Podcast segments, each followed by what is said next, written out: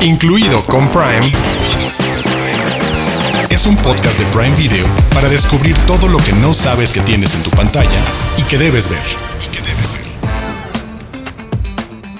Bienvenidos y bienvenidas a un episodio más de Incluido con Prime, el podcast que les dice lo que pueden ver en esta plataforma. Y hoy tenemos un episodio muy especial que responde esa pregunta y que tiene que ver con las cosas nuevas que van llegando, que se van agregando. Quizás muchos no lo sepan, muchos a veces se les olvida que estos catálogos van cambiando constantemente y van llegando títulos. Y gracias a algo que notó Diana Su, quien como cada semana me acompaña, pudimos aterrizar un episodio especial que ya teníamos pendiente, hablar de lo que llegaba al catálogo y les hemos elegido una selección que me parece muy muy atractiva de clásicos y de cosas nuevas que vale la pena que vean que están ahí. Diana Su, ¿cómo estás? Hola, hola, querido Arturo. Me encanta tu frescura porque voy a decirle a la gente, Arturo acaba de llegar de la playa. Oh, sí. Entonces viene con la pila recargada. Yo mientras estoy saliendo de la gripa. Así que aquí sus hosts de confianza compartiendo recomendaciones. Hoy les traemos Capote de, bueno, no, no de protagonizada por el grandioso Philip Seymour Hoffman, entrevista con el vampiro y qué más. Y Thelman Lewis, un clásico de Ridley Scott, y Huérfanos de Brooklyn, una película que presenta a Edward Norton como un talento no nada más frente a la cámara, sino también detrás de la cámara como director. De nuevo, los invitamos, como cada semana ya lo hacemos, a que nos vean también en YouTube, en el canal de Prime Video MX, en la playlist incluido con Prime. Ahí pueden vernos cada semana. Si quieren acompañarnos, porque se pueden dar cuenta cómo Diana y yo interactuamos durante el podcast, durante el programa, y ver cómo nos diferentes partes de lo que vamos destacando de las películas. Pero no les decimos mucho más. Comenzamos este episodio de Incluido con Prime. Desde las profundidades. Joyas de Prime Video. Manos a la obra, Diana Su. Comencemos con esa película que tú descubriste y que dijiste, ah, mira que acaban de agregar al catálogo, creo que vale la pena verla.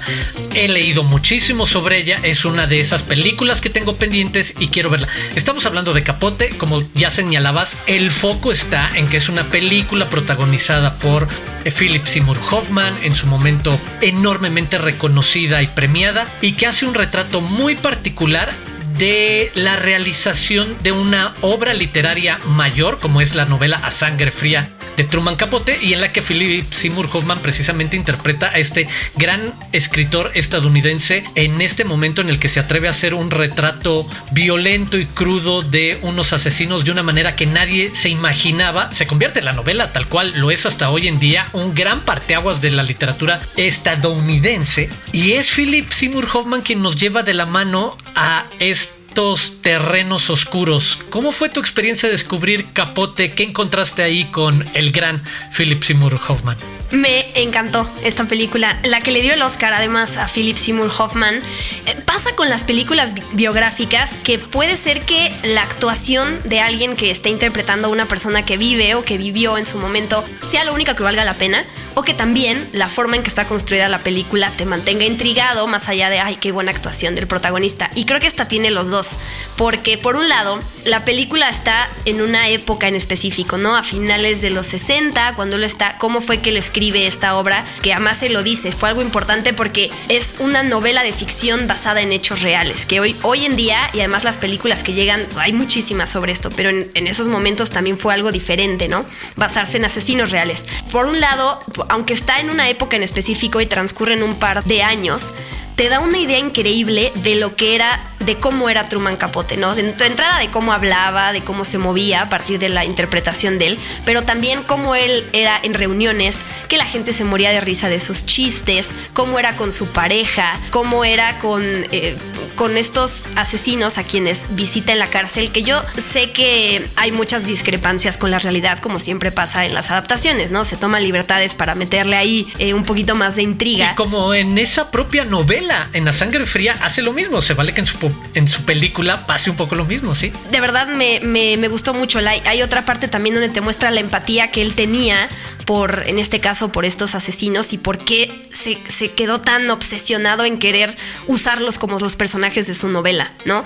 Y lo, el, digo, para que la gente sepa, la película empieza con un asesinato y él se queda tan, tan fijado con eso que quiere crear su novela a partir de eso y entonces conoce a estos hombres, a estos asesinos y los visita en la cárcel. Pero hasta el final, final, final es cuando te revelan las intenciones de qué pasó en, este, en estos asesinatos. Y eso es lo que te mantiene también intrigado, ¿no? De, ok, ¿van a decir o no qué pasó? Por, ¿Qué fue lo que sucedió en esa casa y por qué mataron a tantos miembros de una familia que eran una, una familia normal, sin, no tenían ninguna relación no sé, con algo malo, con el narco, crímenes o algo así? Y me gustó muchísimo, la verdad. Y no podía dejar de pensar pues en la muerte de Philip Seymour Hoffman, ¿no? Que ya no esté con nosotros y verlo ahí decir, no, qué, qué triste ya no poder disfrutar más de, de nuevos proyectos con él y pues tener su legado, eso sí.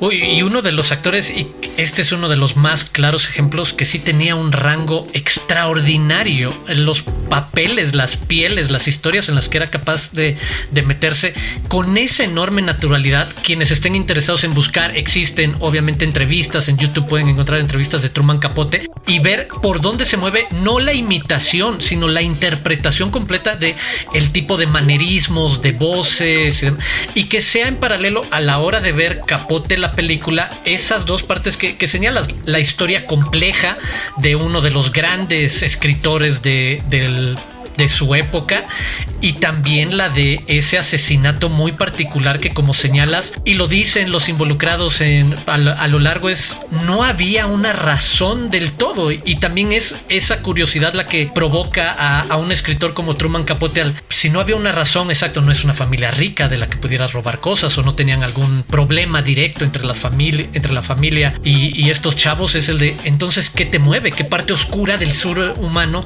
motiva eh, cuestiones. Me gusta muchísimo la película. Yo tengo que reconocer y, compartir que yo soy de los que en, la, en la secundaria había leído a Sangre Fría y sí me había marcado por completo como un libro súper macabro, oscuro, que lo menciona en la película y lo hace muy evidente. También es el reto, la afrenta de humanizar a quienes en las noticias o después de ver algo así calificaríamos como monstruos y muy difícilmente los sacaríamos de ahí. Y el reto de un eh, escritor de decir, voy a humanizarlos, les voy a dar una historia para tratar de explicar, y lo que dices tú, tratar de explicar al final la respuesta precisa que se necesita de por qué lo hicieron y que tenga además pequeños guiños como su relación con Harper Lee, la autora de Matar a un ruiseñor, otro clásico de la literatura estadounidense, también convertido en una gran adaptación cinematográfica.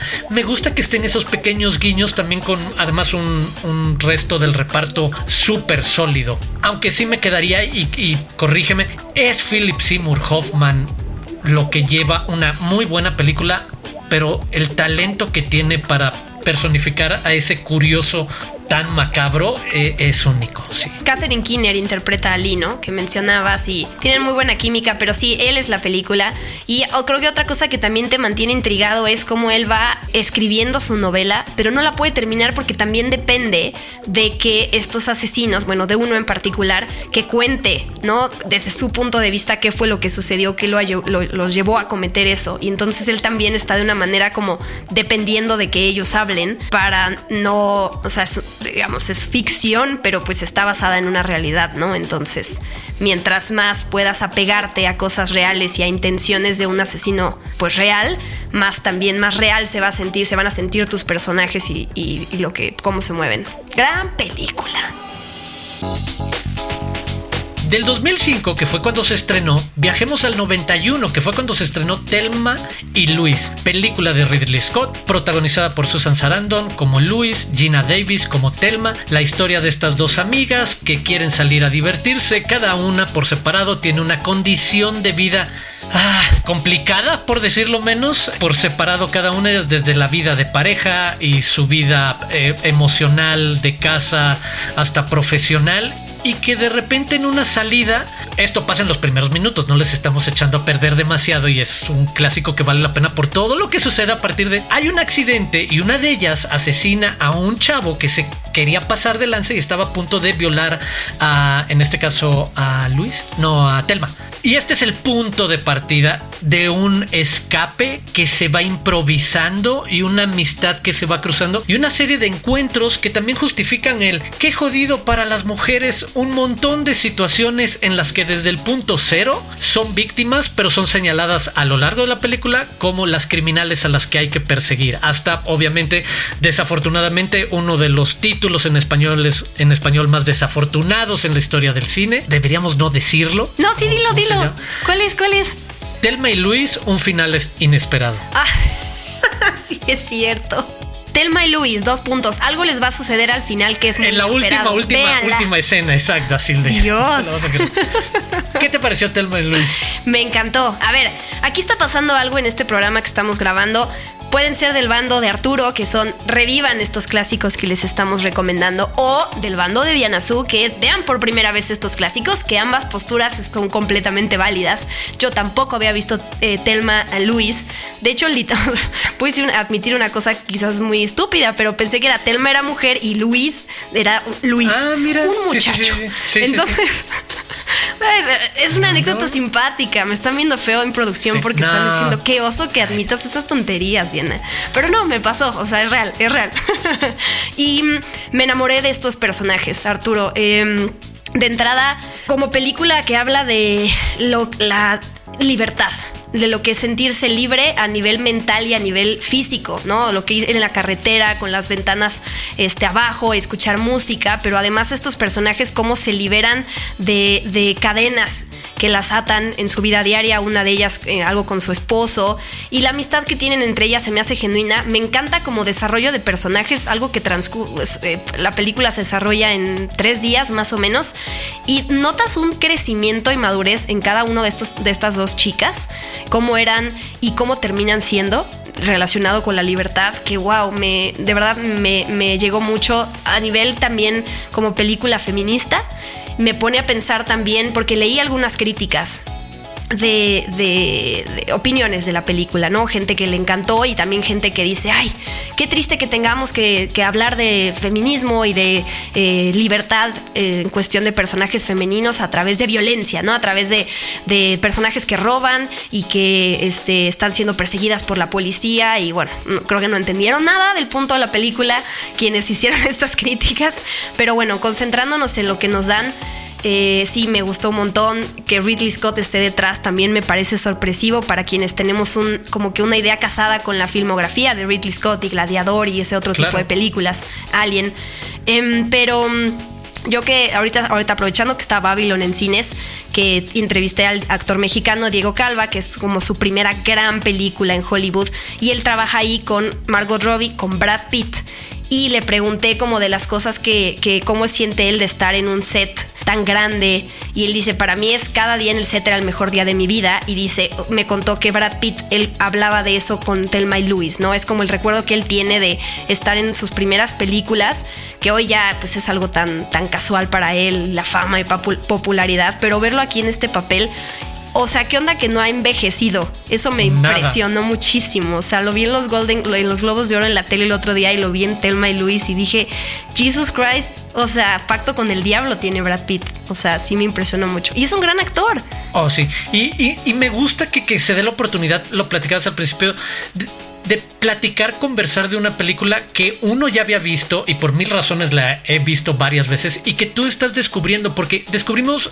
por ejemplo, me interesaba ver cómo conversaba contigo en la manera en la que propone a esa conversación feminista necesaria desde un lugar de, mira qué bien se pueden desarrollar personajes, historias, situaciones en el lapso de tres días, de entiendes las decisiones, incluso entre comillas, equivocadas que van tomando a lo largo de la situación como seres complejos que vienen huyendo, como dices, me gustó mucho cómo lo describes, de un montón de cadenas, de todo tipo. Tiene como esos niveles que te das cuenta que se manifiestan todas las violencias que existen en plural contra las mujeres, las ves tocadas en la película y que una película de nuevo enormemente entretenida, bien actuada, que habla de este empoderamiento desde otro lugar y que hable de algo tan moderno como es esa construcción de una sororidad súper genuina que si sientes que al final se explica ese momento en el que una voltea y le dice y le, pregunta a los, ¿en serio? Le dice, sí, hacia adelante, ¿sabes? E, es una gran, gran película, sí. Qué bonito. No vamos a spoilear el final, pero sí la disfruté mucho. Véanla, si no. Porque además hay muchas películas como esta, ¿no? De tener a estos, estos road trips o Asesinos por, Naturaleza, me hizo pensar en esa también. Va por otro lado, pero esta es, eh, o sea, ya tiene sus años. Es, a partir de esta han salido otras y a veces no tenemos referencias de ella o no nos acordamos de ella eh, y creo que tenemos que tenerla más presente.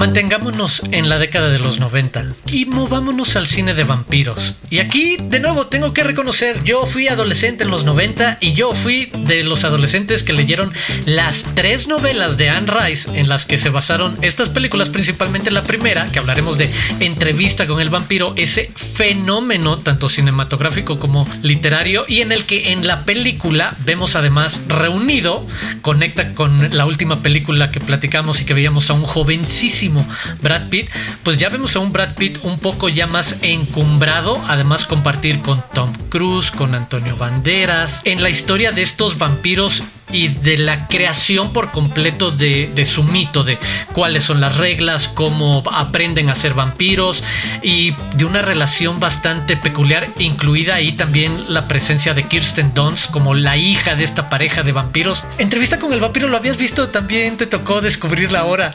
Me tocó Sí, no la O sea, ¡Ah, qué buena onda! Espera, espera, descubrirla es como decir, Diana no sabía de la existencia ah, no, de sabías la película. no, no, no, verla, verla, sentarte a verla. No. Tan mal. No, sabías que existía sí lo sé, eso sí lo sé. Sí, es que muchos clásicos. A ver, siento que las películas que están hoy en día en cartelera, casi siempre, cada semana he visto todas. Pero es más bien cosas del pasado que se me han ido, ¿no? Y que a, a raíz de que pasa esto, como en el podcast de, ok, está la oportunidad de hablar de estas películas, pues aprovecho para verlas. Y sí, te quería preguntar. Así como hoy en día para las generaciones eh, les hablas de vampiros y luego luego se te viene a la mente, digo, para las nuevas generaciones, eh, Robert Pattinson como Edward Cullen. Twilight, este, así pasó, o sea, o sea, pensando en estos protagonistas hermosos, Brad Pitt y Tom Cruise, también ellos, ellos fueron también como que este nivel de vampiro perfecto, hermoso que brilla y que en su momento, en esa época, eran nuestro vampiro, por completo, sí, sí, sí, exacto. Tenías como los estilos que podrías querer ser, el tipo de vampiro como el de Brad Pitt o el de Top Cruise o el de Antonio Banderas. Sí. ok. sí, me, a ver, Kirsten Dunst me encantó. Como esta niña mandoncita. O sea, sí, le vi mejor un, mejor papel ahorita que en otras cosas que ha hecho después, pero está ahí, o sea, estaba ese talento desde joven. Y mm, ver a estos vampiros me sucedió lo mismito que, ha platicado como anécdota Anne Rice, ¿no? La, justo la escritora de la novela, que mm, cuando, le, cuando supo que Tom Cruise iba a interpretar a, Lestat, casi, o sea, le dio el patatús. Dijo, no tiene nada que ver un actor como Tom Cruise en un papel como este. Y hasta que vio la película dijo, no, mis disculpas, sí dio el ancho, me gustó, perdón, ¿no? Y a mí me pasó igual. Yo sabía que Tom Cruise protagonizaba a un vampiro. Dije, oh, oh Dios. Eh, es la mejor actuación de su vida, pero. Claro, suena terreno peligroso, extraño, bizarro. Es el de no cualquiera le puedes comprar. Es esa idea de va a ser un vampiro. Este es el personaje central y es una gran estrella de Hollywood jugando al vampiro. ¿Se lo puedes creer? Y se salen con la suya. A mí en verdad me sorprende eso. El cómo muy fácilmente el ambiente y la construcción te mete ese universo en el que entiendes las reglas y hasta quisieras ser un poco partícipe, testigo de esa casi sociedad secreta que nos ha acompañado a lo largo de la historia de la humanidad, porque rápidamente nos dicen, bueno, Lestat es más viejo, tiene 300 años, mientras que el eh, Louis, el personaje de, de Brad Pitt, es súper jovencito, Lestat lo acaba de convertir hace unos pocos años. Me gusta mucho como los niveles que tiene para jugar y darle a cada uno de los personajes suficiente espacio para que nos interesen muchos personajes y que vaya avanzando la historia, no solamente, si bien a partir del Lestat y Louis y el personaje de, de Kristen Dunst, ahorita no, Claudia, creo que hay interés en muchas más cosas. Es una película que me resulta mucho más coral de lo que ahora que la volví a ver, de lo que recordaba inicialmente de pensar Brad Pitt y Tom Cruise acompañados de, de, de Kirsten Dunst. Algo que me gusta también es el enfoque, porque Digo, eso ya viene a partir de la novela, pero no es esta, esta historia de vampiros que son casados, ¿no? Y es más bien los conflictos internos, cómo entre ellos se ponen el pie también, eh, cómo uno convierte al otro, pero después se quieren deshacer del, creador y, también los años de experiencia que tienen de haber vivido tanto tiempo y cómo se van haciendo las alianzas entre vampiros. O sea, hacia ya hacia el final no me acordaba que iba a salir Antonio Banderas, ¿no? Entonces ya cuando había olvidado que estaba, de repente apareció y dije, wow. sí, gran elenco. Incluso como está contada eso, como desde el lugar de un vampiro, tal cual es el título, eh, que está siendo entrevistado por un reportero, en este caso es Christian Slater, y que está recordando toda su historia mientras va explicando y son realmente un montón de flashbacks porque constantemente regresamos a esa entrevista y a las interacciones en las que el reportero escritor cuestiona o no pues esa gran historia y pide un poco más de, de pruebas, pero también aprovechan ese como gran arco que te da la historia de un personaje que puede tener siglos de vida para tocar momentos históricos eh, en diferentes países o hacerlos viajar durante largas épocas y tenerlos en Europa ahora que, la volví a ver, me resultó entretenida hasta en eso. Digo, nada que ver, pero pasó por mi mente en cómo funcionan las películas de acción actualmente que son como tours mundiales en los que vas a tener que ver a la gente secreto en diferentes países a lo largo de varias secuencias, llámese Jason Bourne o Tom Cruise en Misión Imposible, etcétera.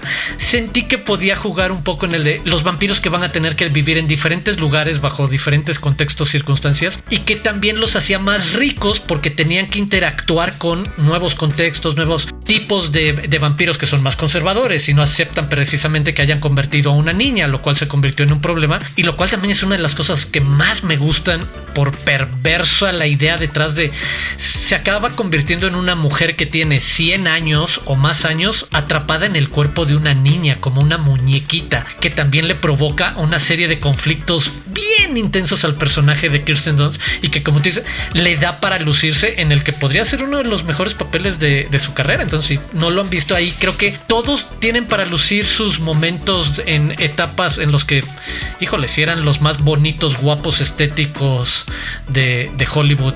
Brad Pitt, Tom Cruise, Sí, y es una película oscura, o sea, hay que decirlo, porque me hizo pensar en esta serie que existe hoy en día de What We Do in the Shadows, que es muy buena y que también se enfoca justo en, cómo conviven los vampiros en la sociedad moderna, ¿no? Y las cosas que les parecen tan raras de nosotros los humanos. Pero ese es el tono más de comedia, ¿no? Aquí sí es oscuro. De hecho, la película es clasificación C, si no mal recuerdo, ¿no? Es oscura, y, pero muy buena. Y finalmente cerramos con una producción mucho más reciente. Yo recuerdo haber tenido la oportunidad de ver esta película en el Festival de Cine de Toronto, no recuerdo si 2017, no, 2019, sí, cierto, ahorita estoy viendo que, cuando fue que se estrenó. Y me gustó mucho el trabajo de director de Edward Norton y el doble tiro que siempre reconozco, creo que es un reto muy especial de un director que decide o un actor que decide dirigir y decide ponerse también como uno de los personajes. Pero en esta historia un poco de criminales y mafias y el poder y la corrupción en Brooklyn y un hombre que trata de guardar el buen recuerdo del que fue una suerte de figura paterna, el personaje de Bruce Willis para el de Edward Norton, y que cuando es asesinado en los primeros minutos de la película va a tratar de resolver este caso con enormes y particulares complicaciones, porque aquí también hay otra cosa. Ahorita les diremos, el, elenco es muy, muy completo y atractivo. Alec Baldwin, Bobby Cannavale, Bruce Willis, ya les decíamos, Cherry Jones, Willem Dafoe, eh, pero también un espacio para el lucimiento de Edward Norton en una actuación con un personaje que tiene una condición que el Tourette's, que lo hace estar diciendo groserías todo el tiempo y lo cual complica cualquier interacción en la que trata de ser discreto para tratar de resolver este caso. ¿Te gustó Huérfanos de Brooklyn, Diana Su? Esa sí ya la había visto, así para no perder mi credibilidad de...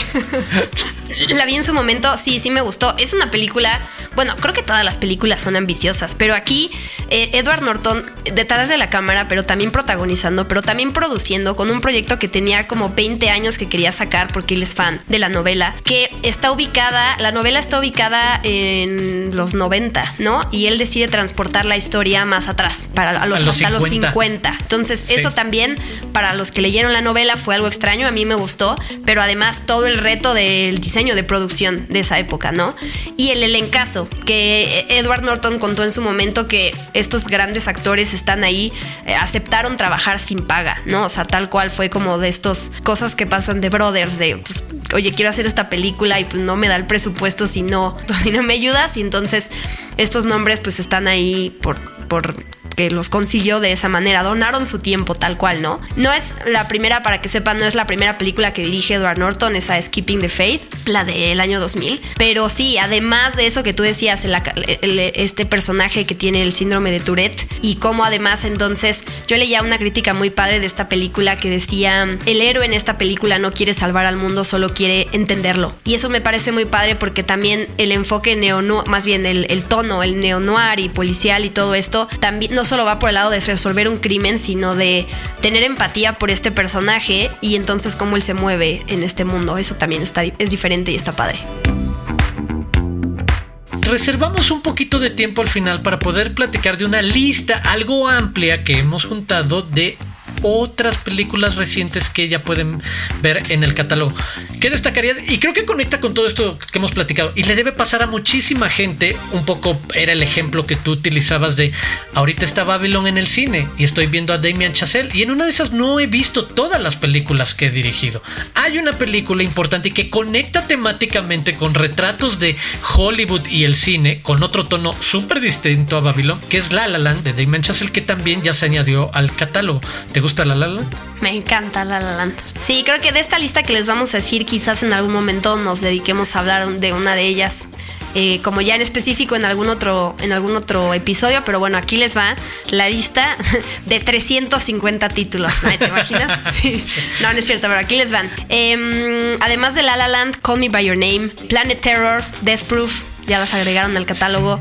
El Escuadrón Suicida, tanto la versión no querida como la de James Gunn, las películas de Mujer Maravilla con Gal Gadot, Charlie la fábrica de chocolate, eh, la de Tim Burton, Soy leyenda, Aquaman, Shazam, 300, Sweeney Todd, In the Heights, en el barrio, So, que esa se llama el juego del miedo, ¿no? En, en español, Godzilla vs. Kong, eh, Ocean's 8, la versión eh, con el cast femenino, Mad Max, Fury en el camino, pero la edición Black and Chrome.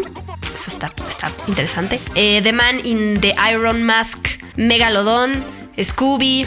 ¿Ves? No sabías. Sí, también. La monja, Nosotros los nobles, Benjamin Button, bueno, el curioso caso de Benjamin Button, las películas de Crepúsculo y de Divergente, American Pie y dos series clásicas que voy a dejar para, para otra ocasión, para que regresen a escucharnos y se, enteren. ¿Me faltó alguna que tú quieras mencionar? No, no, no, súper completa la lista. De hecho, necesito volver a escuchar nuestro podcast para apuntar con calma todo eso, como le va a pasar a mucha gente que va a tener que regresarle 30 segundos y con calma apuntar toda tu lista. Exacto. Ah, Mortal Kombat también, la versión más reciente. Y La huérfana del origen también están, que también es la, la, la segunda parte, pero en realidad es precuela del... Más bien, si la secuela de la historia de esta niña asesina. Ahí lo tienen nuestras recomendaciones, además de esa larga lista. Capote, entrevista con el vampiro, Telma y Luis y huérfanos de Brooklyn. Prime News. Noticias calientitas de Prime Video. Su música los hizo famosos. Su rompimiento los convirtió en leyendas. Así se anuncia la nueva serie Todos quieren a Daisy Jones, la historia ficticia jamás contada del ascenso y de la dramática caída de la reconocida banda de rock de la década de 1970, Daisy Jones and the Six. Para los que están ansiosos de verla, tenemos dos buenas noticias. La primera, pueden ver el tráiler oficial en el canal de YouTube de Prime Video. Y la segunda, estrena el 3 de marzo y muy pronto hablaremos más de ella. Prime News. Otro estreno que llega en marzo es la nueva serie The Power, un electrizante thriller, literalmente, con Tony Collette, John Leguizamo, Tohib Jimo y Eddie Marsan. En la historia, basada en una exitosa novela, vemos que nuestro mundo tiene un giro en la naturaleza y sin advertencia alguna, las niñas adolescentes desarrollan el poder de electrocutar a la gente a voluntad. Muy pronto les estaremos compartiendo más información sobre este estreno. Incluido con Prime es un podcast de Prime Video. Y así es como hemos llegado al final de este episodio especial de cosas recientes, no tan recientes, pero cosas que aparecieron ya en el catálogo de Prime Video. Un placer, como siempre, cada semana compartir estos micrófonos con Diana Su. Diana Su, hay que recordarles que ya nos pueden ver también, o sea, en lugar de escucharnos nada más, podrían estarnos viendo por video el canal de YouTube de Prime Video México. Solo tienen que buscar la playlist del podcast incluido con Prime. Muy bien dicho. Yo soy Diana Su, arroba guion bajo Diana Su en redes sociales y los invitamos también a que si nos están escuchando pero no están suscritos todavía al canal de YouTube Prime Video Latam o en su plataforma de podcasting favorita, que lo hagan todos los jueves tenemos un nuevo episodio para que tengan recomendaciones para ver cada semana. Muchas gracias por escucharnos. Yo soy Arturo Aguilar. Me pueden seguir en arroba Aguilar Arturo y pueden seguir a Prime Video en las diferentes redes sociales como arroba Prime Video MX. Por supuesto, como ya lo dijo Diana Su, los esperamos el próximo jueves aquí en Incluido con Prime. Adiós.